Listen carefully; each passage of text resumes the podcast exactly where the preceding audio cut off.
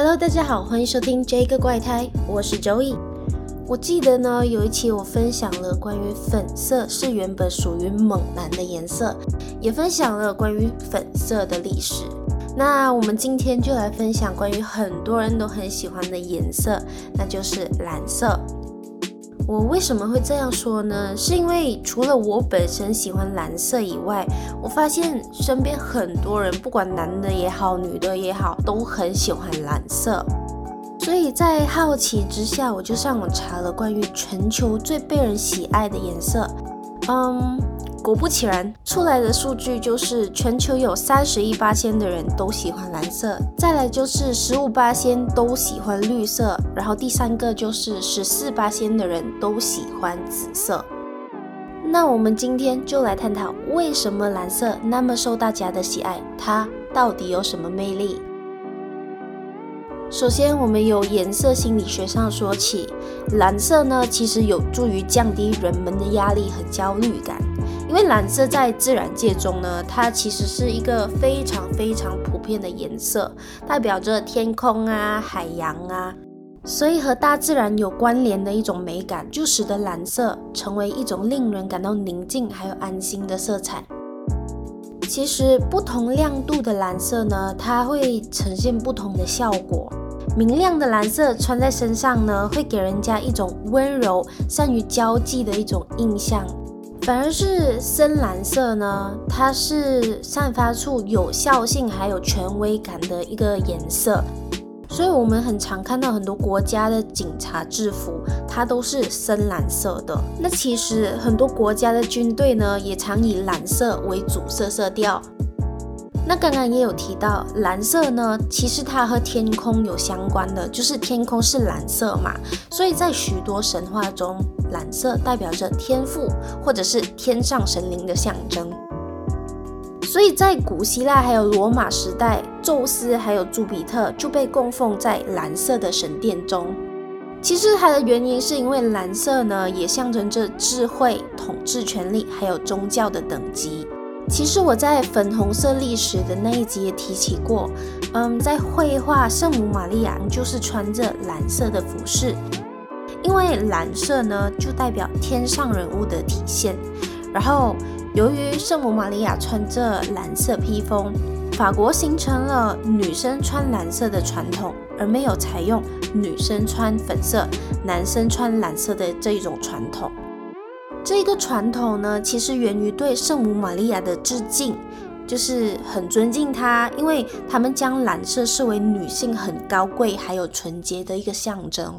其实，在中国古代呢，蓝色与象征自然力量和农业关联在一起的，就是青龙是一个经典的例子。自古以来，青龙呢就被认为是天之王，它就象征着东方春季的成长还有创造，代表着自然力量的象征。嗯，其实这种连接呢，它就表达了人们对自然的崇敬，还有就是对农业季节的一种重视来的。在地球的另一端呢，就是英国，蓝色呢就是代表最高权威还有名誉的一种象征。所以呢，英国皇室授予的最高勋章就是价格勋章，它的颜色就是蓝色。所以在英国社会中呢，蓝色就成为了上层阶级的一种象征。如果将一个人称为蓝色血统，表示他是贵族或者是皇族的一员，就是他具有特殊的社会地位还有荣耀。而这个象征呢，其实显得了蓝色的不同文化中的多元文化，还有深刻的象征意义。再举一个例子，就是美国南部产生的一种音乐形式——蓝调 （blues），其实它是名于蓝色所代表的一种忧郁象征。其实这种音乐曲调呢，它十分忧伤。不仅是演唱者，就连听众呢也感受到浓浓的悲伤情感。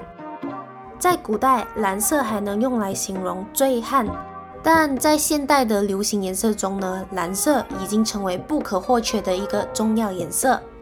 但是，当情绪低落的时候，最好不要穿蓝色哦，因为沉闷的蓝色呢，其实会让人看起来更加的无精打采的。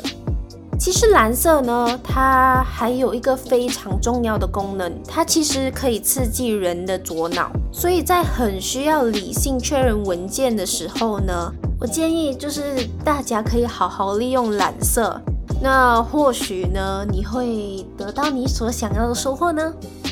最后就是美国的彩色研究专家路易斯，他通过实验发现，安抚歇斯底里的患者最佳方式之一就是将他们带到装饰有蓝色的地方，因为蓝色呢，它具有很好的镇定效果。可以缓解身心。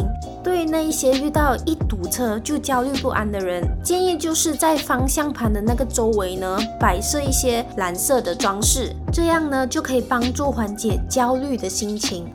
总结了这种种的研究啊，还有这些历史，就表明了为什么大家对于蓝色那么的喜爱，那么的不可以或缺。那。我相信每一个颜色都有它的象征，有它的意义。所以你们喜欢的是什么颜色呢？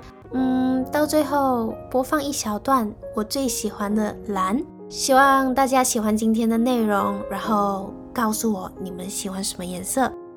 感谢收听这个怪胎，我是周易，我们下期再见。